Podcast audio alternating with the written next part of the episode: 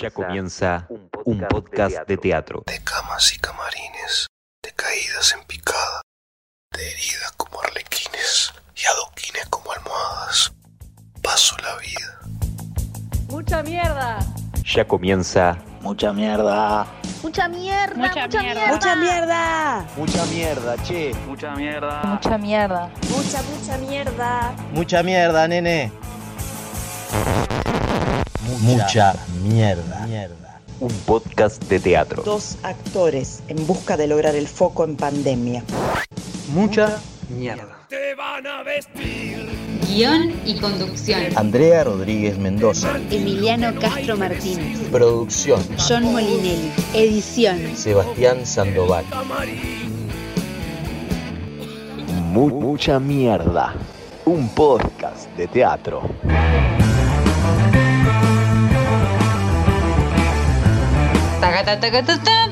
Muy buenas, algo. Empieza en este momento el quinto programa de Mucha Mierda. Bueno, estamos así muy para arriba. Muy para arriba eclesiásticos. Muy pasados porque salimos hace- un rato de un ensayo y eso nos deja en un estado Sí, de, de excitación. Total. Bueno, eso, como quien, como quien jugó mucho con el juguete que le gusta. exacto. eh, de ahí salimos. Bueno, ¿cómo han estado estos 15 días tuyos? Extrañísimos. Extrañísimo, no, en realidad como que, claro, entre los ensayos que se empezaron a alargar todas las cosas, justo hoy te comentaba en realidad antes de empezar el- el- eh, a grabar que me estaba sintiendo como que mi cuerpo estaba corriendo de la realidad de como una semana atrás. Me desfasé un día y es como que siento que el- mundo avanzó dos meses. Sí, me, me pasó medio lo mismo, como que arranqué a ensayar y arranqué a, a dar clases y de repente no tengo más tiempo para nada. ¿Qué pasó? Antes tenía tiempo de tomar café, mirar el techo y ahora no puedo hacer nada. Otra cosa que pasó en estos 15 días, quizás sea la edad, pero no, me- no, lo, había, no lo había sufrido así nunca. ¡Qué frío! ¡Qué frío! ¡Qué frío este agosto, este fin de agosto! Ay, la cantidad de, de vino que he tomado en estos días, por favor. Nunca me había puesto tanta ropa junta. Eso es lo que yo siento. Desde chico, cuando de chico mi mamá me ponía que parecía un muñequito de el muñequito Michelin. Desde esa, desde esa época que creo que no me pongo tantos buzos. A mí me está pasando que me compré un gorro de esos tipo ruso, como con mucha piel. Ay, gente, desde que me lo compré no me lo he podido sacar. O sea, me van a cruzar siempre igual porque no me puedo sacar ese gorro. Es como que me, me tomó toda.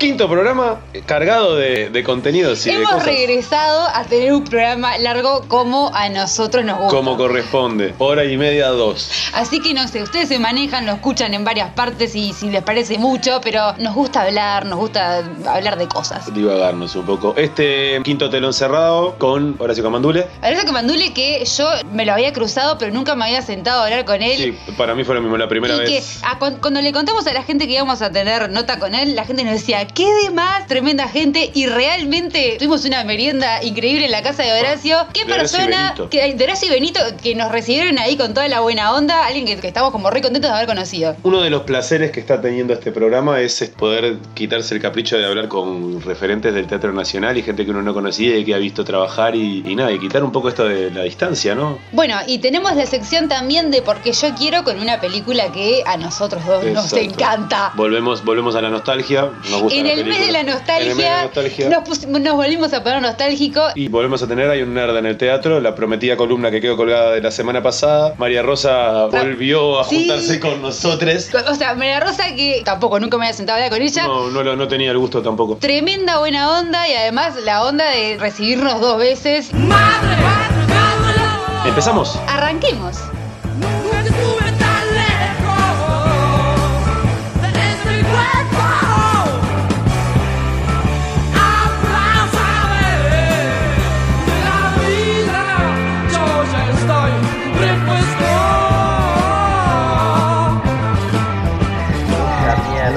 Mierda.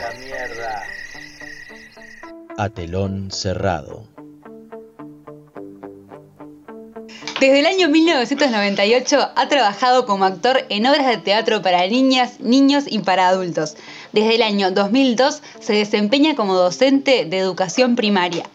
En 2005 integra el dúo fabulosos hermanos Masilotti junto a Pablo Isasmendi, con quien continúa trabajando.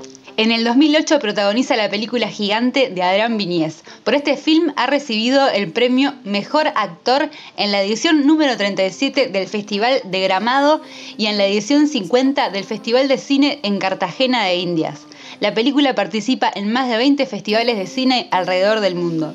Desde ese año, además, participa en diferentes producciones audiovisuales en Montevideo, Buenos Aires y Porto Alegre. Por ejemplo, Todos detrás de Momo, Mateína, El Cambista, Planta Permanente. En el 2014 es invitado por la Comedia Nacional para la obra La Visita, dirigida por Sergio Renan. Otras obras en las que ha participado son Knock Knock, Por Todos los Santos, Donde los Límites, El Feo, Dribbling, La Decida de un Pony, El Gigante Egoísta, El Polvo en el Vendaval, La Función por Hacer. Por sus trabajos ha recibido el premio Florencio como mejor actor y a mejor elenco en el 2019. En 2020 conduce el programa radial para niñas y niños en el País de las Maravillas. Dirige junto a Pablo Isasmendi Domingo en el Recreo, de Carlos Diviesti, estrenada en el Teatro Victoria. Nuestra entrevista a telón cerrado del día de hoy es... Horacio Camandule. Mucha mierda. Mucha mierda. Mucha mierda.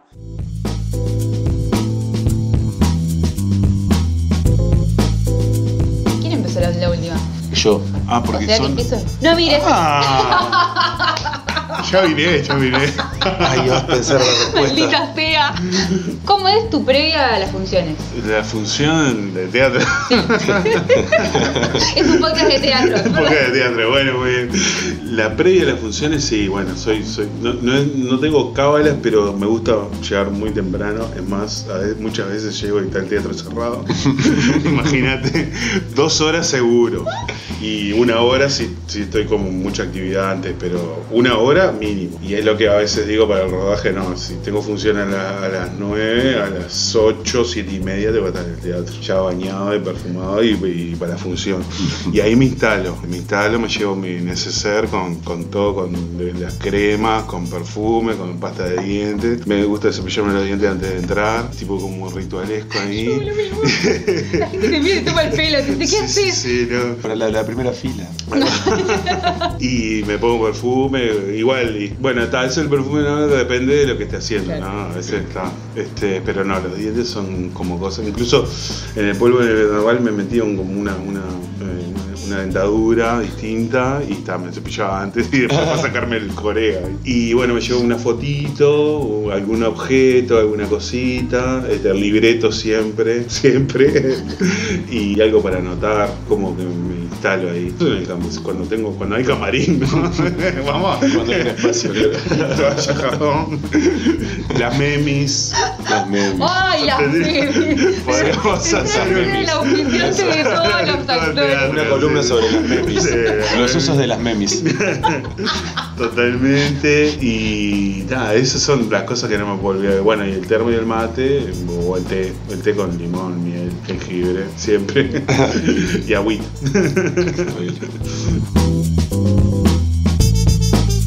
Un autor o una obra que te hayan marcado. Puede ser más de una Me, también. me gusta mucho la poesía, me gusta Bien. mucho Maroso de Giorgio, me, me encanta y piro con el, con, con el mundo así. Algún día se podrá hacer algo en teatro, en cine, eh, hay que hacer porque es, no sé, te lleva, te- tenés erotismo, tenés naturaleza, tenés, no sé, tenés locura, eso me- es, una- de las que me mueve mucho. Y una obra de teatro de, de- de esta época, digamos, eh, Bienvenido a casa fue una de las cosas que me, que yo venía por un lado en la y al ver eso me fui para otro. Y, la- o sea, fue una de las que hizo como un hito así eh, de este tiempo, ¿no?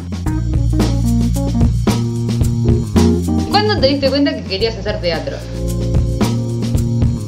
Mira, yo en mi adolescencia, en mi adolescencia cuando una maestra, de- una profesora nos llevó al teatro a ver la isla desierta de Will Hart en lo que era la vieja Candela ya en 21 de septiembre, este, ahí me pasó algo, me pasó algo que, a mí me gustaba, por ejemplo, cuando escuchaba las clases, o las no sé, era desde niño incluso, los maestros como que los miraba así, y yo pensaba que me encanta la docencia, ¿no? Y como que quería estar en ese lugar, como la forma de hablar, no sé, la información, actuación, toda esa imaginación o cómo presentaban un tema. Y cuando fui al teatro, o sea, estaba la obra, después la vi, la leí, incluso hice alguna escena más, más adulto, pero cuando vi no me acuerdo de haber visto nada de la obra, sí ver los actores, la- la- el cambio de luces, el cambio de, de escenario, o sea, la escenografía, el vestuario, o sea, me llamaba todo lo, lo que era, digamos, la parafernalia del teatro y los actores en sí me, me fascinó. Tenía 14 años, me acuerdo, segundo año de liceo de literatura. Y pasó algo increíble que me había pasado de niño con el cine. Entré, entramos de día porque era una función especial para, para adolescentes, era un sábado, y salí de noche. Y esa sensación de entrar de día a un lugar, estar como en otro mundo y salir de noche, el fresco, todo fue como, no sé, fue como mágico y dije, "Ta, yo quiero hacer esto. Que no, su- no pasó hasta muchos años después, eh, pero siempre lo evoco como decir, bueno, ahí me, me picó algo que digo, va, quiero, prendió la actuar, qui- chispita. qui- quiero estar en- ahí. ¿Vos estudiaste en magisterio y después hiciste teatro? O No, hice teatro. Yo terminé el liceo, estaba ahí, llegué mm, a casa y vi un- Yo estaba con el teatro, con la idea del teatro, no sé cuánto, y mm, vi un- una propaganda de María Acuña. Me puse, me anoté y fui con Mari un año, y el mismo año se abrió un, un llamado de FUTI, SUA y los centros comunales para hacer teatro en eh, talleres en los barrios, y me anoté. Y de ahí, ese, al otro, en el mismo tipo, fue como todo un año así increíble. Este, May Puchet, que era la, tallerista, que era de, de- de café teatro, me llevó a trabajar con Leo Maslía en una obra de, de niños, la primera obra de niños de, de Leo Maslía, Alien 10 el Bueno. Y tal, como que me puse a hacer la asistencia, a pasar letras, no sé qué, y tal, ahí como ahí me puse a trabajar. Fue como todo paralelo. Y seguía eh, estudiando, después hice Alambique un año que fui a ver una muestra y dije, pa, esto está buenísimo. Hice una cosa que se llamó TIAE, Taller Integral de Arte Escénico, que era en la órbita del MEC, que en aquella altura que estaba el gobierno Partido Nacional. y querían competir con la EMAD, porque eh, eh, entonces querían formar como una especie de EMAD, pero dentro del ministerio. Y estuvo buenísimo en realidad, fueron cuatro años que existió eso nada más porque tuvimos hasta arriba, tuvimos, bueno, estábamos Roberto Joner el director, estaba Carlos Aguilera, Elena Suasti, después Carolina Sobieski, eh, Juanito Urtiaga, eh, Armando Altí, eh, Carlos Blecker, fue, fue como una cosa como apostada ahí, y tal, tuvimos cuatro años. Este, esa fue mi, mi formación. Y después estaba con el teatro, no sé qué, y bueno, tenía que trabajar de cualquier cosa para poder pagarme el boleto para ir al ensayo, por ejemplo. Y estaba pintando la reja de una directora, así en el Prado, cerca de donde vivo, cerca de, lo- de los yuyos, para, estaba pintando ahí y empezamos a hablar, porque yo estaba muy colgado con el teatro físico, el Odín Teatret, no sé, estaba con esa cosa, el clown, el cuenta historia, y quería enlazarlo con yoga y no sé qué, era todo como una, fase experimental, digamos. Es más, tenía un, pelito largo y todo, era pelado, usaba morral, este, fumaba tabaco y de chancleta, imagínate, y pesaba 90 kilos. No, no, no, divino. El teatro era la vida, pero pintaba raja para poder este, subsistir, para comprarme el tabaco. y era la casa de, de una directora de una escuela. Entonces yo hablando de la expresión corporal, el teatro, el arte, y si no te animás a dar clases este, en la escuela, no sé, este, digo, sí, sí, yo estaba en el trabajo que me decían, viva. Y tal, y fui a la escuela y obviamente me había llevado la directora, imagínate los maestros como me miraban, este lo trajo a la directora. Me pagaba comisión fomento, fue un año divino porque una empresa de panchos, para no decir el nombre, organizó por organizó teatros en las escuelas. Entonces él era, vos tenías que inscribirte. Yo me enteré por Daniel Chestak, este, por el hermano que lo organizaba, porque hacía mucha publicidad yo. Y tenías que inscribirte y iban y te instalaban un circo en la escuela. Te regalaban panchos, te regalaban panchos porque era un y, ta, y, y- y era todo, todo, no vendían ni nada, era como que te traían un circo y, y la condición era que vos prepararas algo y, ta, y nadie sabía eso. Y después la final era en el galpón. Entonces me salió todo como súper redondo. Moví esa Perfecto. escuela para arriba, abajo. Entonces quedaron- Esos alumnos se deben acordar no, todavía. zarpado, sí, muchos después siguieron, era, agarré un cesto y la maestra me dice, vos tenés que ser maestro. del, del odio primero al amor total, porque aparte se movió todo, fue, fue, tuve mucha suerte. sí. Y, y, ta, y ahí dije, mira, en aquel entonces eran tres años y ta, me anoté y ta, tuve que dejar un poco el teatro porque ta. Pero tuve suerte de estar cerca del teatro, de seguir porque trabajé en Agadu, en el teatro de Agadu y era el encargado de teatro. Entonces estaba muy cerca de lo que amaba, por primera vez me pagaban, estaba en casa y podía estudiar. Y no tenías que pintar recto. No, y, y por eso, y podía estudiar. Claro. Era genial. Y después que me recibí, fueron, fueron del 98 al 2002. Me recibí 2002 y volví al teatro con todo, imagínate. con- Una, ¿Hay alguna experiencia actoral que, de la que te arrepientas? No, no, no, no.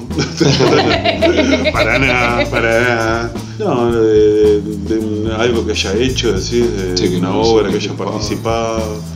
No, no, porque todas me, todo proceso me enseñó algo, incluso obras que no fueron como muy artísticas, muy, muy logradas, ni, ni que tenían como un. Pero todas tenían un desafío impresionante, sí, pero no. Estoy pensando en algún desnudo, alguna cosa, pero. pero no, para. ¿Qué te molesta que pase en un ensayo o en el proceso de creación de una obra? Ah, bueno, lo, lo que hablábamos eh, de los quilombos. Primero que yo me acostumbré a que la gente llegara tarde y dije, "Ta, ta, yo soy, estoy, estoy, eh". Tampoco sé que, por ejemplo, puntual no es ni menos cuarto, es a, es, es a la hora. Y, pero está, y media, ta, llegás tarde. Eso me embola mucho. Este, Y pero- nosotros llegamos media hora tarde, no, Emiliano. Pero, ta, pero avisaste, hay gente que no avisa y es normal. Este, para ellos, ¿no? Eso me embola mucho. Y después está discusiones al, discusiones que son como este, estéticas que, por ejemplo, que puede tener. Yo creo que el actor tiene que ser creativo y tiene que aportar y que tiene, pero yo tengo la, como la regla, bueno, está, si el director me dice, no me dice nada, es que está bien. Entonces juego con eso, ¿no?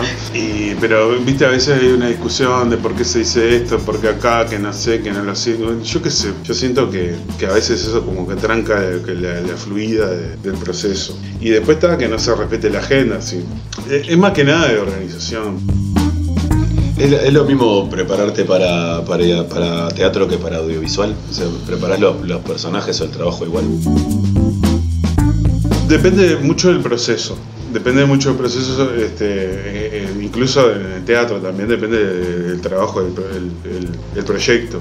¿no? Depende del proceso y el- del proyecto en que estés. Hay cine, en cine se ensaya el proceso mucho más acotado y depende de tu rol también que estés, porque si estás en un extra calificado, o sea, ta, le- lo haces, sacás de oficio o de reparto incluso también. No tenés mucho ensayo, te ensa- ensayás ese mismo día. Lo que está buenísimo del cine, este, e- eso de, de agarrar el libreto, aprendérselo, ir, filmar y romper el libreto, que eso puede pasar en un mes. y en el teatro puede llegar a pasar tipo seis meses. O más, Este, o más. No más, Este, claro. y, y el del protagonista, a mí me gusta lo del secundario, por ejemplo, que tenés un- eh, una serie, por ejemplo, que tengas un día de rodar y, y una, una escena que te la sabés, la estudiás, la estudiás, la estudiás, vas y claro, como hay dos millones de cosas que no dependen de vos. Claro. Empezás a mirar así, tenés como cuando tenés todo dominado, el, tu- tu- el parlamento, ya lo ensayaste, no sé qué, el guion. En cine tenés muchos asistentes, que está el script, que viene, que la cámara, que la foto, que cuando hay toda esa cosa y de repente hay, hay algo que no funciona, que es la luz o que tiene que cambiar y que vos aprovechás a ensayar o ya hablaste con el actor y cuando dicen acción, que son, esperaste cinco horas para los dos minutos que pasa eso, ta, es la gloria, o sea, es la gloria. Este, entonces está la preparación viene, viene por ahí. Y después el teatro es más, más físico, más, o sea, más, más emocional, a mí me gusta pasar muchas notas, o sea, sacar apuntes, lo que dice el director. Y ahora estoy en el proceso con María Dodera que te da muchos libros, te da muchas cosas para leer, te da poesía, te da te- hay ah, directores que te dan películas, que te, o te dan música, entonces este, siempre, siempre te, te- te aporta algo. ¿Cuál es tu relación con las redes sociales? Mm, divina, divina. Este, eh, soy eh, eh, contenidista, digamos, de Facebook y, y Instagram. Instagram por, por, por, por afinidad con, con Facebook. Si vos publicás en Instagram, publicás en Facebook. Soy consumidor también de Facebook e Instagram. Y, y después en TikTok soy espectador. Soy totalmente espectador. Aprendo mucho, le pregunto ahora cómo hay que hacer este frutillas con bañadas en chocolate hoy y hay de todo y me re divierto. TikTok es lo más, es lo más. Después Twitch, que es una para eh, directo, lo tengo por un DJ que conozco de, México, que, que solo transmitía por ahí y, ahí descubrí todo un mundo también de transmisiones en directo que es, es genial. Twitter lo tengo para también para este, para mirar los quilombos de los demás. No, sigo a periodistas y a, y a políticos porque es una cosa que está, me interesa, pero a veces está- la gente se, se va me- medio al hueso. ¿Y, y cuál me falta? Tumblr me, me hago. Hay que nombró porque yo no sé ni qué son. me- ahí me hago, me gustan los GIFs y todo eso, pero ahí no publico, ahí miro nomás. bicho. Y después está WhatsApp, está estoy medio adicto, y, y Telegram tam- también. Telegram me hice por, se usaba mucho en Europa, ahora está todo el mundo haciendo ese Telegram. Y no sé cuál me falta. Una anécdota. Una anécdota. Bueno, estábamos con Pablo Isamente, usted lo conoce, mi compañero de Fabulosos Hermanos Masilotti. Estábamos en una, un vernissage, un- una inauguración de unas pinturas de Bellas Artes acá en el Museo del Gaucho. Era, no sé, eran pinturas de un profesor de la guardia. Bueno, había mucha gente. había, por supuesto, bebidas alcohólicas y ya estaba entrada, la, la- ya se había inaugurado, digamos, la, la- la exposición. y Ya había pasado lo que tenía que pasar. y estaba, había mucha gente, como muy, muy eh, Pablo estaba como muy, muy contento también de la vida. Y yo le pido, le digo, voy a ir al baño, no sé qué, estaba, voy al baño, este, y cuando vuelvo, Pablo seguía muy feliz, yo también estaba feliz, la gente estaba feliz, y estaba con una, dos chicas, un chico ahí, no sé qué, él hablando, y hablaba y hablaba, y yo me venía y me, me arrimé, y en ese momento dice, voy a presentarles un gran actor. Y entonces yo no conocía al resto, por eso me quería presentar. Y yo en ese segundo dije, pa, qué bueno, porque viste que tenemos esa cosa del ego, los actores, que, del reconocimiento, de la alegría que te, que te presente. Entonces en un segundo que él dijo, vamos, pues le voy a presentar a un gran actor, me vinieron cosas lindas, ¿no? Fueron segundos así. Y me dice, con ustedes, Álvaro Armando Gómez. Entonces en ese momento yo dije mucho gusto, no sé qué, y no sabía si reírme, llorar. No, no, no. Fue increíble, fue increíble. No, no, Pablo tiene ese tipo de humor. Pero no, genial. Y, y me, deben, me deben conocer como Armando. Álvaro Armando Gómez, igual. Tenemos la bombea parecida. Se la conté a él una vuelta, así que tal. Se la conté a él, así que no, no, no lo editen porque él sabe. ¿Con qué otra actividad te colgás aparte del teatro? Y bueno, con la, la docencia mucho. Ahora que volví a la escuela estoy con una ansiedad terrible. que no sé si ansiedad porque volví a la escuela o porque voy- eh, estoy por estrenar. Estoy por explotar así mentalmente. Todo junto. O no pasa nada, pasa todo junto. Me cuelgo con eso, bueno, con ir al teatro, porque viste que la gente del teatro a veces no va al teatro. Con ir al teatro. O si va te pide invitación. con ir al teatro, ir como tipo, teníamos así ante la pandemia, viernes, sábado y domingo al teatro, jueves, viernes, sábado y domingo, o sea, ir al cine, a ver películas, y bueno, y ahora como que cambié un poco a, a ver series y, y después escuchar música.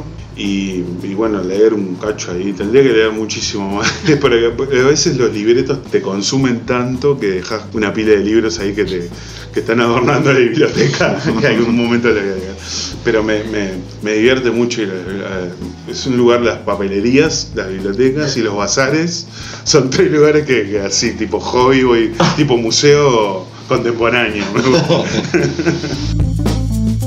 ¿Es posible ser artista sin tener postura política? el, arte es político cualquier actividad es política el tema es ser consciente o no de lo que estás haciendo el, el gran tema de creo que de Uruguay o de Latinoamérica de Argentina Uruguay Chile es la, la partidización.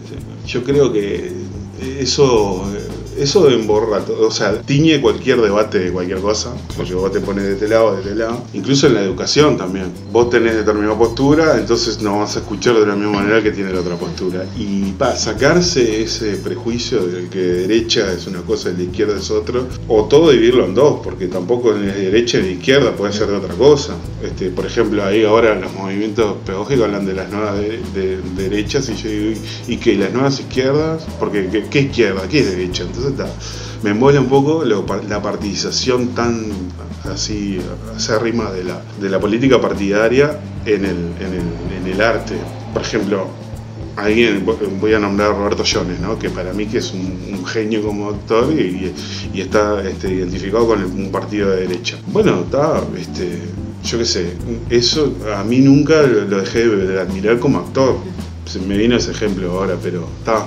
O sea, es, es posible desligarse de lo, de lo político partidario. Eh, de lo otro, de la postura política, por ejemplo, ahora en la obra, es de que, que- que es políticamente fuerte lo que estamos diciendo con, con María Dodera y, y, o sea, va, va a ir por un lado, o sea, por un lado y, y- y- y creo que, que tiene como una, una postura política. Pero bueno, ta, yo, yo siempre hago esa como... Me encanta la política, me embola mucho lo partidario. Claro. Este, que incluso no tiene que ver con lo ideológico, porque hay también una, una- con una cosa con lo ideológico. Yo me considero de izquierda, pe- pero por ejemplo escucho Sanguinetti. O sea, estoy en el lado opuesto de, de partidariamente, pero cuando lo escucho su oratoria hay que aprender de él. Sí, sí. Este, ¿no? Para decir lo contrario de repente. Pero sí, bueno. ¿Una técnica o un taller que, que recomiendes? ¿A ho- ¿De hoy? eh, ¿En este momento? Sí. Técnica. Bueno, no sé, porque en realidad, porque ahora está complicado. Ahora justo nada. Pero no, capaz que una técnica así que te haya, que te haya Algo como- que- Lo último que hice fue lo de Meiner, este, que hice el nivel 1, ahí en la escena. Después quería hacer otra, pero viste que este año fue, de, de ahora de lo que está pasando, bueno, eh, bueno, es el cumpleaños de Chesta, él hace talleres también. él, eh, Chesta que es un crack, es, es- es, eh, al que llamamos cuando necesitamos hacer eh, piruetas. Algo con el cuerpo. este, y, Que no bueno, entendés todo lo que haces. Claro, no, no, no, no. Y él fue en una obra en Titanes que nos. eh, con, la dirigió Marcel Sauchik y él nos hizo todo el training este, por Aikido. Fue genial, fue genial. Este, un lugar que está buenísimo también, que ahora me acuerdo, es Gen, que está este, de, danza contemporánea. Yo creo que el actor, se, me estuve el año pasado haciendo yo alguna cosita ahí. Este, yo creo que que para moverse en el escenario, más allá de que no seas bailarín y cosas, creo que concientizar el cuerpo está, está bueno. Y cuidarlo, ¿no? Cosa que no, no estamos haciendo en este momento, pero Como comentamos que estamos comiendo torta de Muy perro rico, y, muy rico y torta de galletitas de manteca, café, té, café. té. todo muy saludable y, la- y livianito. Está bien la aclaración porque yo dije Una merienda de tía. una merienda de día. Exacto.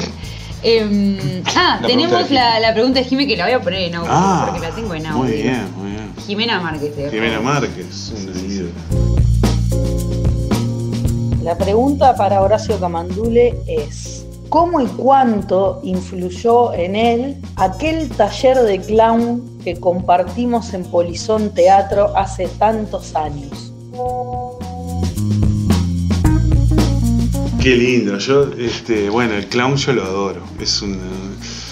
Bueno, eh, hace 2019, estamos en el 20, en 2017 hicimos con Opa Payasos, que me llamó este, Lía Jaluf y, Sebastián Báez, me llamaron para hacer una obra de clown. Y yo, en la época de Finzi y Pasca, digo, cuando vino con Ícaro hace como 20 años atrás, yo estaba como enamorado de- de- del clown. Era, pero y yo, yo estaba con, con María Acuña y les comentaba, y el clown, y el actor, y bueno, y Alambí, que estaba como en esa cosa, y era el clown sin nariz, y era el clown actor.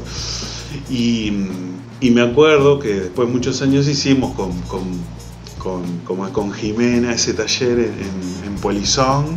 Cuando Sebastián me llama Y yo le digo, no, no, yo clown no, no, no, era como, no puedo, no, no, porque nosotros nos imaginábamos uno grande, no sé qué, y de todo, vamos a hacer un taller. Bueno, fue Chesta a darnos la clase, no sé qué, a, eh, movernos, esto de lado para el otro. Y me acuerdo de ese taller divino, entonces, pero me- me- más que nada me acuerdo de la, la técnica del clown y bueno, me encontré, me reencontré con, con ese proceso, ese trabajo divino que es, que es el clown y sí, maravilloso. Ahí- Contanos si hay, en qué proyecto estás y fechas y cosas. que- Sí, bueno, estamos con... ¿Dónde te podemos ver? Exactamente. Con Franco Rila, estoy preparando, dirigidos por María Godera y escritos por María Godera, este último encuentro que va a ser en la, en la Ferreira 19, 20, 21 y 22. Cuatro funciones que supuestamente son las funciones lanzamiento De ahora de, de, de ahora de agosto. de agosto.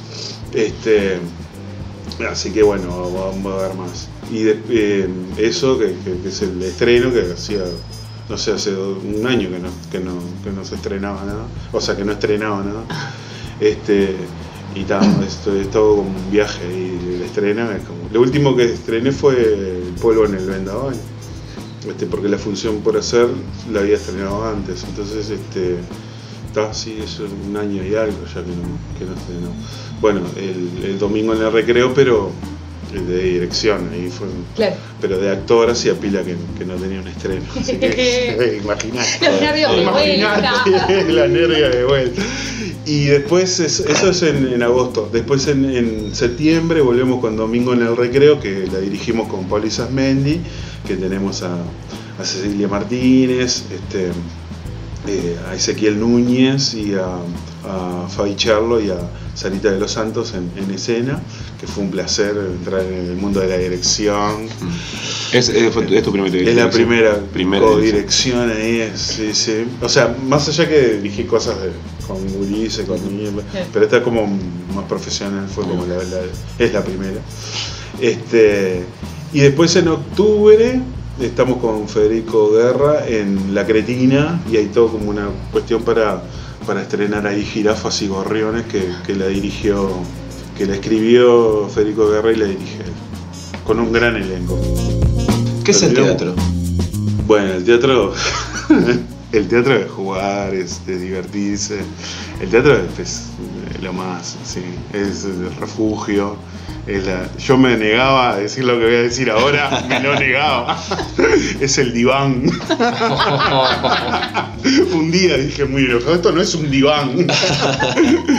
pero sí, pero sí, el trabajo del teatro es el trabajo con las emociones, entonces está tu, tu cuerpo y tu- tus emociones al servicio del arte, y estar al servicio del arte creo que es un agradecimiento.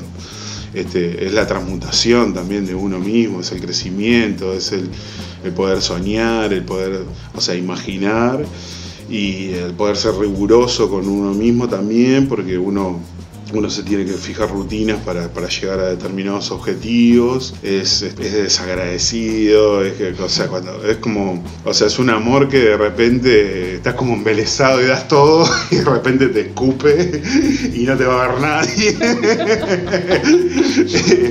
este, y decís, "Ay, ¿por qué hago esto? ¿Por qué no estoy jugando al fútbol 5 un viernes a las 5 de la tarde? Mucha mierda. Mucha mierda. Mucha mierda, mucha mierda.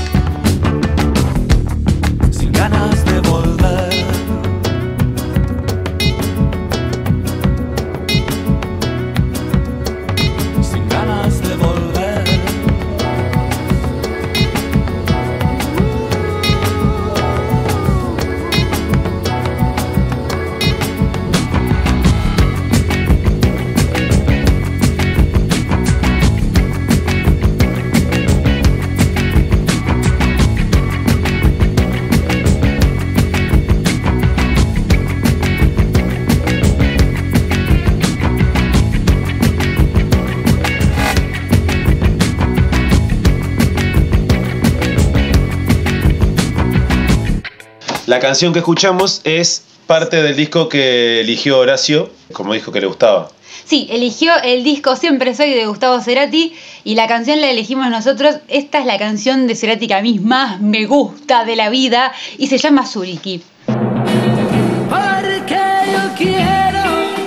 Otra columna de caprichos, porque esta, yo quiero. y esta vez eh, volvimos con el caprichito de irnos al pasado. Exactamente, otra vez con la nostalgia, aprovechando que es agosto, hacemos nostalgia con películas. Analizaremos hoy una película que nos partió el bocho a los dos desde la primera vez que lo vimos. Me gusta mucho estar hablando de, de esta película y de este, de este, de este grupo de, comediantes, de artistas. Ustedes no lo ven, pero a Emiliano en este momento le brillan los ojos. La columna de Porque yo quiero de hoy, la película The Meaning of Life.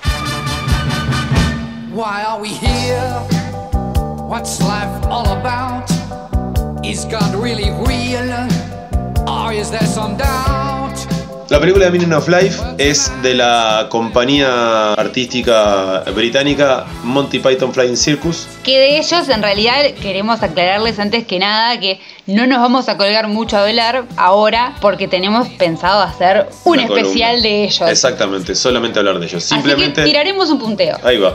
Vamos a mencionarlos, contarles que son, son cinco. Terry Gilliam, Terry Jones, John Cleese, Graham Chapman, Eric Idle, Michael Palin. Y luego hay una mujer que se llama Carol Cleveland que participaba del Monty Python Flying Circus, que era el programa de televisión que ellos tuvieron durante cinco años. Todos ellos unos zarpados que, que la rompen en todas las canchas, que, que saben hacer, además de actuar, hacen otras cosas y que son buenísimos. Sí, por ejemplo, Michael Palin eh, hace unos años tenía, creo que con, eh, con Eric Idle, no, con, perdón, con John Cleese, tenían un programa que pasaban en el 5 de la BBC, que hacían viajes por viajes este, por el mundo o por, por Gran Bretaña, no me acuerdo ahora. A John Cleese también lo pueden haber escuchado hacer la voz del padre de Fiona en Shrek, y bueno, ya lo han visto, en- seguramente lo han visto participar de alguna película. Terry Gilliam es un eh, zarpado director de cine, el Brasil, el, no sé, el gabinete del doctor Parnassus, ¿cómo se llama la- las aventuras del varón, del varón Munchausen? Ah, las, las aventuras del varón de Munchausen, que es una película que ya vamos a analizar porque es un peliculón. Eh, ahora vamos a hablar propiamente de esta película, The Meaning of Life. The Meaning of Life tiene, fue, disco,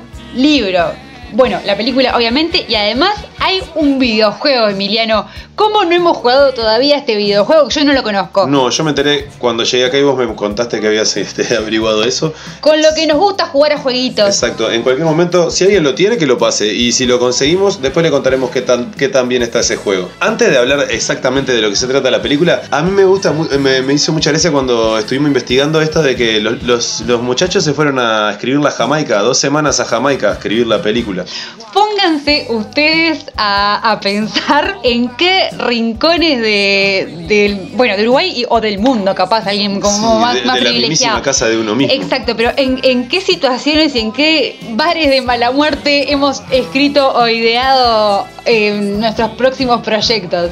Y esta gente se fue tranqui a Jamaica, como bueno. Dos semanitas a pensar, a separarse de la realidad. Y lo otro muy gracioso es que para, para pedirle presupuesto a Universal no le mandaron el guion de la película. No, no, los tipos mandaron un poema que hablaba un poco de... Eric Idle fue el que lo escribió. Ma- Hablaba un poco de, bueno, como, un- como una especie de espíritu de lo que iba a ser la película. Mandaron el poema y el presupuesto. Y dijeron que ellos iban a tener total control de la película si no, no la hacían. Exacto, y Universal les dijo dijo, que que, sí. sí. También porque, porque como es obvio, le servía a Universal porque mostrando a la gente de los Monty Python, ellos también después te podían atraer otros peces gordos que, que Claro, les convenían. anzuelo. In this life, what is our fate? Is there heaven and hell? Do we reincarnate? La película en sí misma. Eh, en la película esta compañía, esta troupe, va a tratar de mm, descifrar cuál es el sentido de la vida. Bueno, para les blandites que, que digan, ah, es una película larga, qué pesada esa gente. Bueno, sí, es una película larga, pero eh, lo que tiene de particular es que está como separada en sketches, digamos. Dividieron la vida de un ser humano en ocho capítulos creo que son. Sí, y, y cada uno representa como un momento diferente de la vida. Ya les Exacto. contaremos cómo se llama cada uno de, lo- de los capítulos. Contamos cómo se llama cada uno, les digo los nombres de los capítulos. Los, los nombres. Tenemos al primero el prólogo, el prólogo de la aseguradora. Parte 1, el milagro del nacimiento. Parte 2, el milagro del nacimiento en el tercer mundo. Luego, crecimiento y aprendizaje. La lucha, la mitad de la película. Mediana edad, trasplante de órganos, el ocaso. El sentido de la vida, la muerte y el final de la película. Esas son las partes. Esas son las partes de la peli, así que pueden hacer como cual si fuera una, una serie y pueden mirarla por capítulos. Exactamente, ningún, ningún, ningún amante de, de las series que. de esos que dice que no puede ver una película porque son dos horas sentado, puede dejar de ver esta película por ese motivo. Otra cosa muy buena de la peli es la música. Bueno, otra cosa no, porque todavía no dijimos nada, pero la música también es muy buena y también es de ellos, es original de- de los Monty Python. Sí, analizaremos un nuevo musical. Si querés podemos contar un poquito así, pero muy por arriba capaz alguna cosa y ya ir a los, a los momentos. Dale. Y no hablar mucho, no andar mucho en la película, así cada uno va y la ve y tiene su experiencia. Exacto, contarles un poco cómo arranca, Ahí capaz. va, sí. Arra- eh, Arranca en realidad con este prólogo que uno diría es independiente a la, a la Ajá. película, pero después vemos un guiño que guiño, une, digamos, al, al resto. Parece que cuando estaban armando el, el guion de la película era como una lluvia de ideas, cada uno tiraba idea- ideas de este, de este estilo como si fuesen pequeños cortitos y el corto este era parte de la peli, el de la aseguradora que arranca la, que es el prólogo de la historia pero arranca la película y Una historia momento- de piratas. eh, una aseguradora que se mueve de la tierra desde Inglaterra hacia los paraísos financieros a conquistarlos. Y bueno, esto se terminó siendo tan potente esta, este, este pedacito de la historia que se convirtió en un, en un pedacito unitario, independiente. Primero lo que está es la canción del sentido de la vida. Termina la canción y arranca una pecera en la que hay seis peces y esta pecera está a su vez adentro de un restaurante. Absolutamente todo está conectado con el resto de la película. Eh, la pecera es muy chiquita y estos seis peces lo que tiene es que cada vez que se cruzan el uno con el otro se dicen buen día. Entonces, al ser tan chiquita la pecera, se dicen buen día 3.000 veces por minuto. Eh, bueno, arrancamos con esta acidez tremenda y más o menos es el, el tono y el código de esta película. Del- y de los Monty Python a lo, a lo en largo de su carrera. generales. Los peces empiezan a, a cuestionarse la existencia porque ven cómo se están comiendo a uno de los peces que estaba en la pecera con ellos. Invitados a ver la peli. Nosotros lo que vamos a hacer ahora es nuestro ranking de momentos.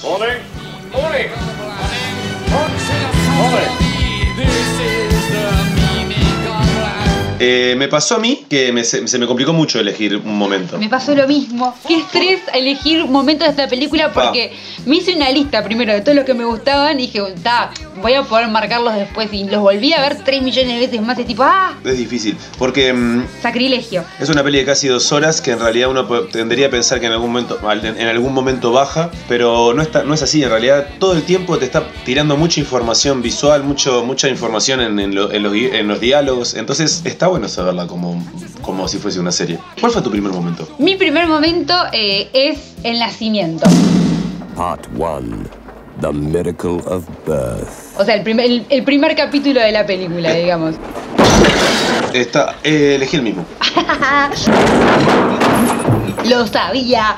Bueno, es, eh, contémosle, pero por arriba de la gente, eh, arranca, la, la primera imagen que vemos es la, la cabeza de la embarazada que la van llevando en una camilla, casi que dándose contra las puertas que llevan a la... a- Van abriendo el hospital con la camilla, digamos. Exacto, la, la están llevando a la sala de parto y, y vemos eh, la crudeza de, de cómo una madre llega realmente, generalmente, a una sala de parto. Ahí sí, hay una, una entrada así como muy violenta, como quien lleva un, un carrito de supermercado. La dejan en el quirófano, que es un espacio totalmente vacío y en silencio, y van a llamar a los médicos, que cuando llegan, lo primero que hacen es pedir que llenen todo de aparatos, que no, no necesariamente van a ser, o sea, no sirven para absolutamente nada, pero ellos los, prefieren, los necesitan ahí porque está todo muy vacío. De hecho, eh, entra eh, un, personaje que es ca- casi que protagonista de esta escena, que es la, La máquina, máquina de hacer ping. That's the machine that goes ping. You see, that means your baby is still alive. A mí me, me gusta mucho esta, esta escena porque la sátira y la crítica al- a la comercialización con la salud está, está, está muy. es como muy incisiva. Ellos tienen esta cosa de como de exagerar todo, de muy, muy exacerbar todo y, y uno empieza a reírse, pero si uno se pone a pensar, y, y alguna vez habló con lo- los seres cercanos que hayan pasado por un, por un parto, todos han tenido algún momento, en el- todos, todo eso, casi todos han tenido momentos de, de- tensión en, en ese momento. Yo de, creo que de absolutamente todas las mujeres que, que han parido en- en una clínica, eh, de todas tengo relatos de momentos eh, nefastos. Exacto. Y esto es, pasa eso, viene la, viene la, la, la madre, va a parir, eh, los, los médicos la tratan como si fuese una niña de tres años que no entiende nada. En un momento abren las puertas y entra un montón de gente como a presenciar el show del parto. El padre de la criatura entre, entre, entre todos esos y al único que echan es al padre, Sí, y después llega un personaje que es el administrador. que es un ser humano que no tiene ni idea de lo que es la medicina, ¿no? De hecho, le, pregunta, ¿qué, qué, qué van a hacer acá? Y los médicos le, contestan que van a hacer un parto, le explican cómo es y el tipo dice, ¿qué, qué viaje? ¿Qué viaje que, que hagan estas cosas? Sea, un tipo recontra des- desconectado y al cual todos quieren mostrarle como que todo funciona bien en el hospital. Eh, bueno, la señora pare, le muestran al niño, se lo, es, mortal como le muestran al niño, o sí, se lo sacuden hacia delante de la, de lo la cara. sacuden como una, como una foto instantánea. Ah, primero dicen que hay que asustarlo. Lo asustan, lo, sacu- lo sacuden con una foto, se lo muestran a la, a la madre y se lo llevan. Y ella pregunta, y esto es una de las partes que más me gusta, ella pregunta, eh, ¿qué es, nena o varón? Y el doctor le responde, eh, señora, es muy temprano para imponerle un género a la criatura. Se terminan de ir todos y queda la madre ahí con las piernitas colgadas en la sala que se vuelve a vaciar. Y que la dejan sola con la máquina de hacer ping. Es verdad, queda con la máquina de hacer ping. Mi segundo momento es la clase de sexo. Uy. Is life Puedo, si querés yo hablo primero de mi segundo momento, que en realidad es, mentira, no es mi segundo momento. Voy a hacer yo este, es- de esto mi segundo momento para que aparezca en esta lista porque me parece fantástico que, y que tiene que ver con la otra escena que es el, la parte 2 del nacimiento, que es la, de los, la del tercer mundo. Uf. Y hay ahí una crítica a la religión católica y a, la- a la prohibición de- del, del uso del preservativo. y de, Es tan, tan fantástica. Lo cruda de esta escena es tremendo, o sea, una escena repleta de niños. There are Jews in the world, there are Buddhists, there are Hindus and Mormons, and then una casa como con 80 niños, una, una- una pareja católica que llega el padre y le dice que como cierran, cerraron la mina, él no los va a poder alimentar más y ah, creo que dice que es a la mitad o al- como que hay una parte de ellos que se los van a se los vendieron a, una- a un laboratorio para hacer este, pruebas, pruebas médicas y este- esto termina con una canción que explica todo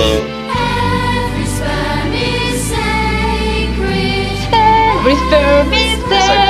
Every Sperm is Sacred es la canción con un musical que es fantástico. Y yo lo que cuando le vi la película me, me pasó eso, ¿no? Que fue muy gracioso, porque claro, no, aborto no, experimentos con niños sí. Qué loco, ¿no? 83 y nosotros seguimos discutiendo con cromañones que siguen pensando que, que- que el aborto no tiene que ser legal. Algo gracioso que leíamos de, de este momento, algo que nos preguntábamos cuando vimos la, la película, es que tal, la, la letra es bastante fuerte para, para un niño, digamos. Claro. Un niñe. Eh, y, y nos preguntábamos qué onda con esos niños, que tipo. Y leímos que cuando grabaron la película cambiaron ahí un poco la letra como, como para que los gurises después no, no, no se sintieran No perturbados. entendieran mucho. Y después por, por edición pusieron la, la letra que todos vimos en la película. Claro, lo que terminan diciendo es los, los gurises que entendían, entendían todo y los que no, no entendían nada. Era, Voy con mi segundo momento. ahora sí, contanos tu segundo momento. Mi segundo momento, como decía hoy, es la clase de sexo. Why are we here? Primero y principal, eh, el protagonista es este señor que a mí me encanta, que es John John Cleese. Que eh, amo a este hombre, o sea, me parece un, un- un- un actor increíble, recontra multifacético. Y en esta escena, el tipo es el profesor y está dando una clase eh, lisa y llana de sexo, o sea, súper terrenal, eh, con detalle. Los alumnos, eh, que son adolescentes, como de una escuela muy, muy católica, Sí, de, esos aquellos colegios tradicionales británicos que se van todos a encerrar, tipo Que son todos varones, Todos varones, todo, todo es horrible. ahí. Exacto. Y el tipo a- arranca la escena diciendo, les hablé ya de, de cuando el pene se introduce en la vagina y empieza a hablar de clítoris y como con un montón de... ¿En dónde nos quedamos? Le pregunta, ya, hablamos de los juegos previos. y- Exacto. Y los pibes. marginales. Exacto. Y los pibes lo miran como si estuviera hablando de algo re involante, tipo como, fa, ¿quién vuelve esta clase? Otra cosa que decíamos era, qué difícil hacer esa escena para esos adolescentes, lo que se deben haber reído, cuántas veces la deben haber filmado. Porque además John Cleese, eh, una de las características que tiene como actor es que es capaz de decir el, el absurdo y el sinsentido más grande sin que se le mueva un pelo. Como si te estuviera diciendo, no sé, recitando una poesía profunda de Lotremont. Un zarpado. Bueno, el tipo arranca a dar esa clase con tremenda naturalidad. Termina bajando una cama donde está el. el- el- o sea, el, el pizarrón se con baja y es una cama. Y el tipo empieza a dar una clase práctica de sexo para la cual llama a su señora esposa. Que entra. Que entra hablando como de cosas como cotidianas mientras se va desnudando como si estuvieran haciendo una clase de cualquier otra cosa. Un detalle así que, que amamos es que esta actriz, ya hablamos de en este programa, Sí, señores porque, y señoras. exacto, porque es Patricia Quinn, que era Magenta. en The Rocky Horror Picture Show.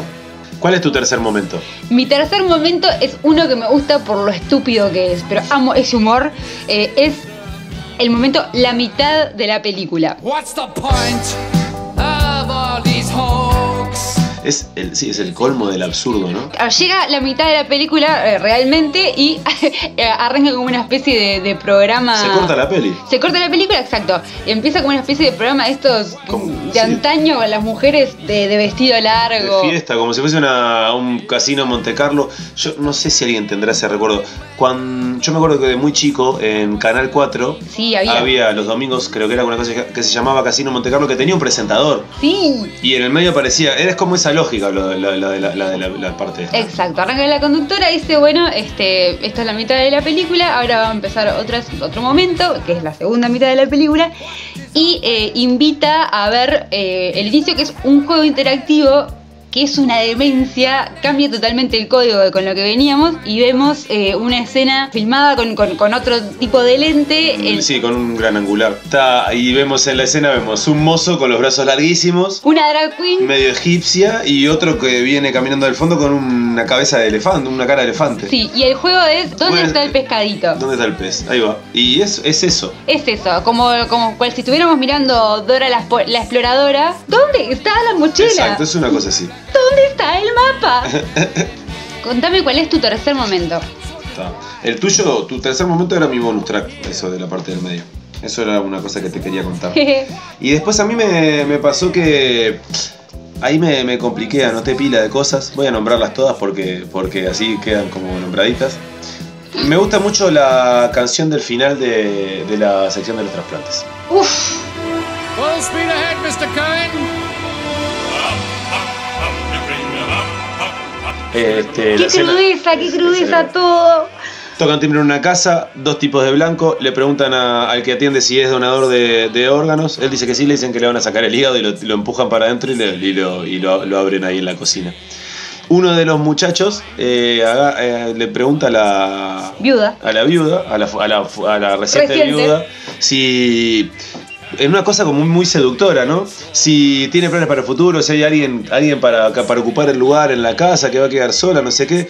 La señora duda, uno piensa que, que, que este, que este personaje le va a ofre- se va a ofrecer a cuidarla o a, o a casarse con ella. O arrimarle calor. El bochín.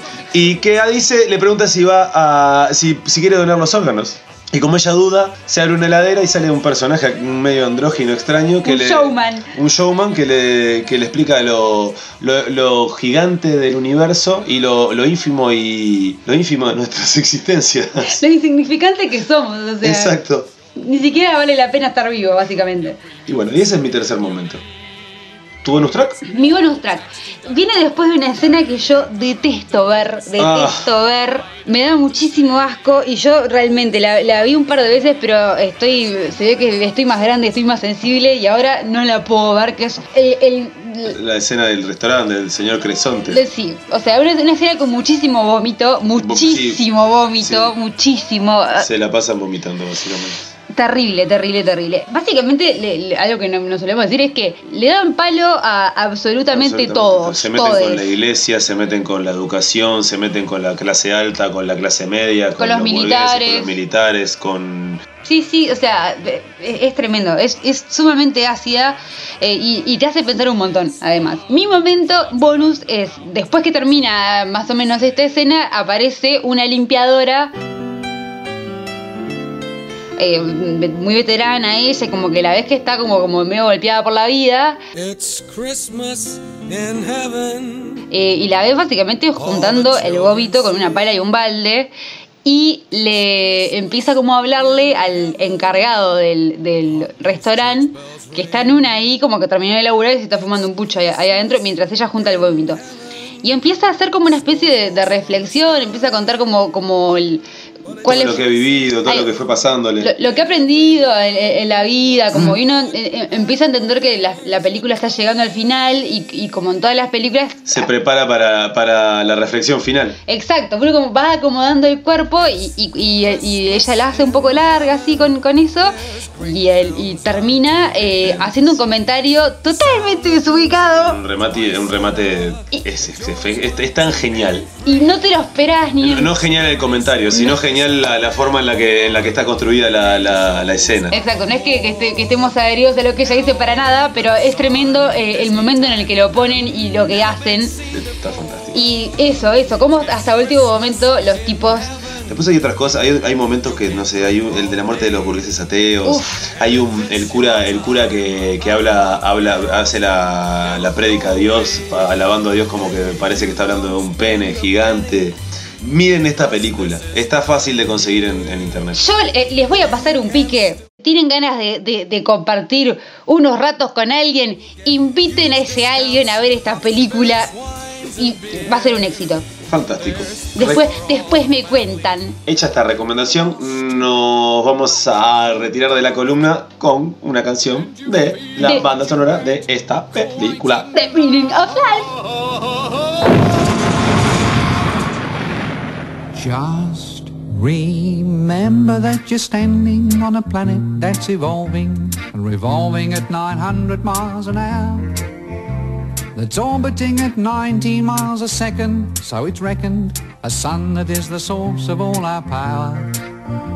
The sun and you and me and all the stars that we can see are moving at a million miles a day. In an outer spiral arm at 40,000 miles an hour of the galaxy we call the Milky Way.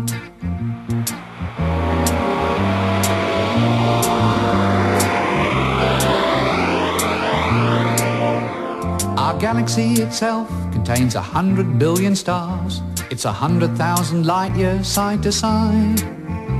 It bulges in the middle, 16,000 light years thick, but out by us it's just 3,000 light years wide. We're 30,000 light years from galactic central point. We go round every 200 million years. And our galaxy is only one of millions of billions in this amazing and expanding universe.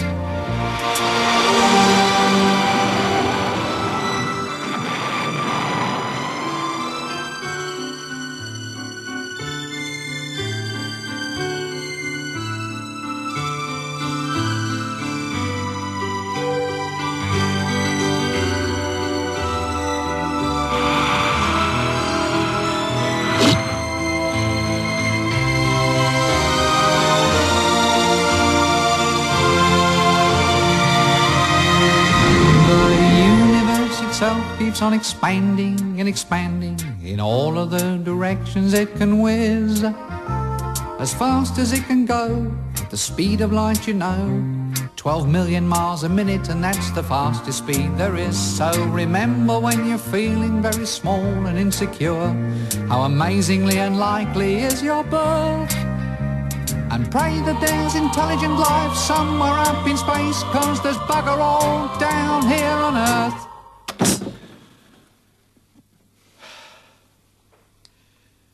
Makes you feel so sort of insignificant, doesn't it? Yeah. Yeah. Can we have your liver then? Yeah, all right, you talked me into it. Eric! Mucha mierda.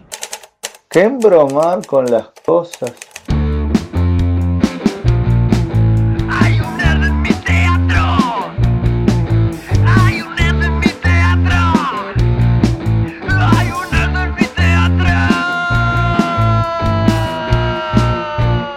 Nuestro Hay un nerd en el teatro de hoy va a ser un poco diferente porque en realidad queríamos contar un poco la historia de los premios Florencio. Eso, este, así que lo que hicimos fue ir a hablar con La presidenta de la Asociación de Críticos del Uruguay, María Rosa Carvajal. exacto, que nos recibió por segunda vez con tremenda buena onda. Sí, esta vez en realidad fue solo, solo la colo porque yo me sentía mal y nos recibió en la casa y le hicimos un par de preguntas sobre los Florencio y la historia de los Florencio, de Actu y un poco del Teatro Nacional. La verdad es que somos dos señoras que hablamos mucho, entonces estuvimos un montón de rato hablando, nos matamos de risa y estuvo re buena la, la entrevista. Eh, como viene un poco larga, la cortamos en, en dos, así el programa no nos duraba 58 mil un montón porque en este programa hemos hablado pila. Exacto.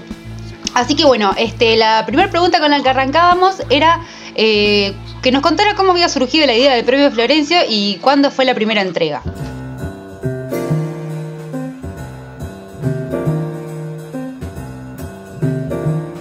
El Florencio surgió por iniciativa de un compañero de Yamandú Marichal, que en el año 1962, si no me equivoco, fue en septiembre de 1962, él era secretario de actas de lo que era en aquel momento el círculo de la crítica, porque para llegar a acto pasamos por tres estadios. Primero el círculo de la crítica, después, cuando vino la dictadura cívico-militar, hubo un parate del 74 al 80, hubo seis años en que no se dieron los premios, después se volvió en el 80 a reconstruir, digamos, la asociación. En ese momento había un francés que era director de la Asociación Internacional de Críticos Teatrales. Entonces él estaba haciendo como una gira por América del Sur, había estado en Venezuela, había estado en otros países y recaló en Uruguay. Entonces ahí se reunió con Yamandú Marichal, Jorge Piñatario, Jorge Abondanza, Rubén Castillo y con Magdalena Geón. Y ahí se le ocurrió a Rubén Castillo crear la sección uruguaya de la Asociación Internacional de Críticos Teatrales filial UNESCO. Como era filial UNESCO podía funcionar porque como que dependía de un órgano Internacional. este, internacional. Pero el que ideó el premio fue Yamandu Marichal. Y ese premio el año que viene cumple 60 años. El Florencio en el año 62 fue la primera vez que se otorgó y quien lo ganó fue Estela Medina. O sea que Estela Medina, como siempre, ella es pionera. Contarles que, que, mm, después de, de- de que arrancaron con esta idea y que, y que se juntaron con, con el hombre este de la UNESCO, fue que pudieron eh, tramitar la personería jurídica y ahí empezaron a, organi- a organizar los primeros festivales internacionales. Después lo, lo que le- lo siguiente que le preguntamos fue quién creó la estatuilla, quién la diseñó y si fue siempre igual. Yepes fue el que ideó eh, la estatuilla en sí, hay que mirarla, ¿no? Porque la estatuilla tiene como un mechón y un ojo. El Florencio es por Florencio Sánchez que tenía ese mechón siempre sobre el pelo y el ojo que era esa mirada aguda que tenía sobre la sociedad, ¿no? Eso fue algo, creación pura de, de él. Los críticos nunca tuvieron, digamos, una visión plástica de las cosas, o sea que él lo diseñó. Esa estatuilla fue siempre igual. Bueno, hasta el año pasado no hubo ceremonia, entonces eh, lo que sí hubo fue un reconocimiento con diplomas a todos los que habían hecho, hecho algo de teatro y sobre todo Como un vamos arriba a la gente del teatro independiente eh, que, un aguante a la gente independiente. que eran los que sabían que, que la estaban pasando recontra mal. Este año, este, al día de hoy, no se sabe en realidad qué va a pasar con, con los premios Florencio porque no, no han podido todavía encontrar una sala que los albergue. eh, no se puede hacer en el Teatro Solís como se hacía todos los años porque por un tema de, la reestructura de las fechas, este, la, la reprogramación, no hay espacio y les habían ofrecido la sala Muniz, pero claro, eh, por el tema del aforo, entraba medio que solo la gente que, sabía que había ganado, entonces era un embole hacer el, premio así con solo los ganadores. Así que bueno, están buscando un, espacio ahí donde se pueda hacer eh, tanto las nominaciones como la entrega. Y saber que este año tampoco va a haber show, no va, a haber musical tampoco. Después, otra cosa que fuimos eh, que le preguntaste en realidad, es cómo se financiaban los Florencio y qué, qué onda este, la situación ahora. Si el teatro está en situación de incertidumbre, lo que es acto te aseguro que está como peor. Este año no sabemos exactamente cómo va a ser la ceremonia. Primero necesitamos un lugar, ¿no? un lugar físico por lo menos para decir las nominaciones y para entregar el premio. Después tenemos que ver con qué apoyo contamos. El Florencio es un, un premio costoso. Está en el entorno de 12, 13 mil pesos cada estatuilla. O sea, es mucho dinero porque son más de 30 veces. Además, este año tenemos el premio a la trayectoria y cuatro Florencios para el interior porque está la Bienal de Teatro. Puede haber posibilidades de que el Florencio sea hecho en otro material que abarate los costos. Por lo que nos contaba María Rosa, eh, algo que, que hemos visto también, este, más allá de, de la aso- Asociación de Críticos y de la Florencia, también con, con el teatro en general. Como que hubo una época mucho más, entre comillas, gloriosa en, en cuanto a que había un apoyo mucho mayor, tanto de empresas privadas como del mismo Estado. Cosa que ahora, la verdad, no estaría pasando. No estaría pasando tanto o nada. La última pregunta que, que le hicimos es, ¿qué onda con los canales de televisión? Porque antes eh, la ceremonia se, se transmitía y ahora hace un tiempito que no. El tema de la transmisión, en un momento se dejó de hacer, hubo una vez eh, que no me acuerdo exacto el año, pero había una lucha muy importante del movimiento teatral para que los canales de aire te, hicieran ficción uruguaya. Bueno, y en esa ceremonia que se transmitió por uno de los canales de aire, se había pedido el trabajo y que dejaran de comprar enlatados. Bueno, parece que eso cayó muy mal al canal y a partir de ahí como que dejaron de hacer la transmisión. Y después como que te da la impresión que todo lo que apunta hacia la cultura como que va como bajando eh, el, el rendimiento en lo que tiene que ver, digo, el esfuerzo que se hace para, para conseguir algo como que no se ve reflejado en la difusión que tiene. Hasta acá la primera parte de la, de la entrevista con María Rosa. La próxima entrega terminamos con, con- de contarle las, de compartir con ustedes la- las respuestas a nuestras preguntas. Agradecerle por, por el tiempo. Y agradecerle también porque la verdad eh, es de las pocas que es recontra buena onda durante todo el año. Eh, una persona que va a, las- a ver las obras, por la mitad ella va, es súper agradecida cada vez que una la invita y, y siempre hace una crítica. Eso, es de, la, de, las que, de las que va y por lo menos eso, ya que va y ve la obra, por lo menos agradece, yo qué sé, a diferencia de otros.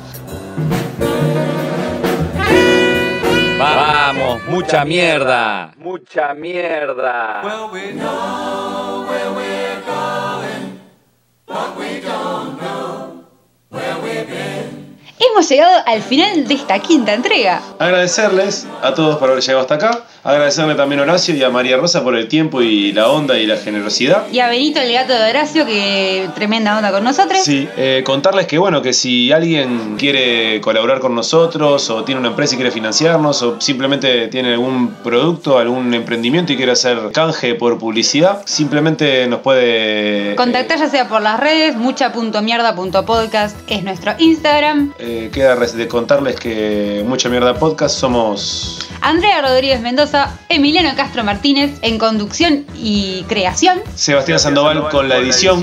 y John Molinelli en la producción. Nuestro locutor es Mauricio González, que lo encuentran en Instagram como Mauricio González OK. Y nuestro diseñador hermoso es Néstor Márquez Gutiérrez, que lo encuentran en la plataforma Behance como Néstor. MG y que además es tremendo DJ. Sí, y bueno, lo que queda nomás para retirarnos es con nuestra canción final del ritual. Nuestra canción que habla del teatro. Exacto. Y para el programa de hoy elegimos una canción de María, María Elena Walsh que se llama El viejo varieté. Hasta dentro de 15 días. Los vemos.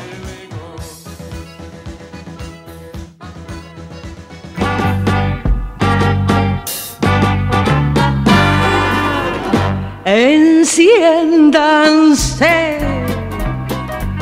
las nuevas luces del viejo variete puede volver. El bailarín que imitaba a Fred Astaire, hoy como ayer, necesitamos olvido y el placer de ver a los artistas, esos ilusionistas que hacen el mundo desaparecer. Prepárense, frac trajinado y harapos de lamer, siempre es igual. Cartón pintado y un fondo musical, disimular el espectáculo debe continuar. La concurrencia espera sonrisas por afuera y por adentro ganas de llorar. Pasaron guerras y revoluciones, perdimos unas cuantas ilusiones no la del cuento extraordinario que alguien repite desde un escenario.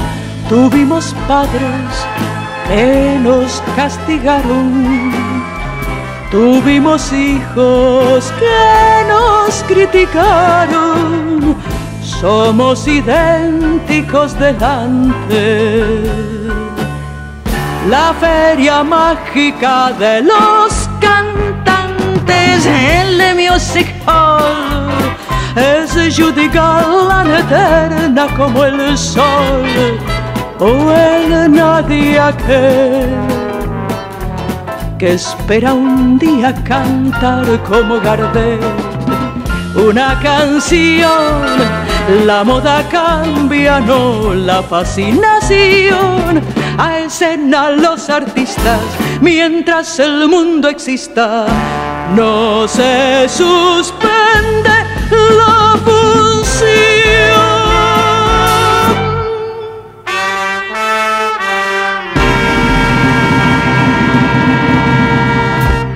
Mucha mierda. Ser o no ser podcaster. Esa es la cuestión. Sonó hoy. De actores y camarines de la Tabaré. Versión de la Oda a la Alegría de los Violadores. Post Crucifixion de Pescado Rabioso. Sulky de Gustavo Cerati. Porque yo quiero de Adamo. Selección de temas de The Meaning of Life de Monty Python Company. Footprints de Thelonious Monk. Road to Nowhere, Talking Heads. El viejo varieté de María Elena Walsh. Mucha mierda. Ah, ah, ah, ah, ah. La memis.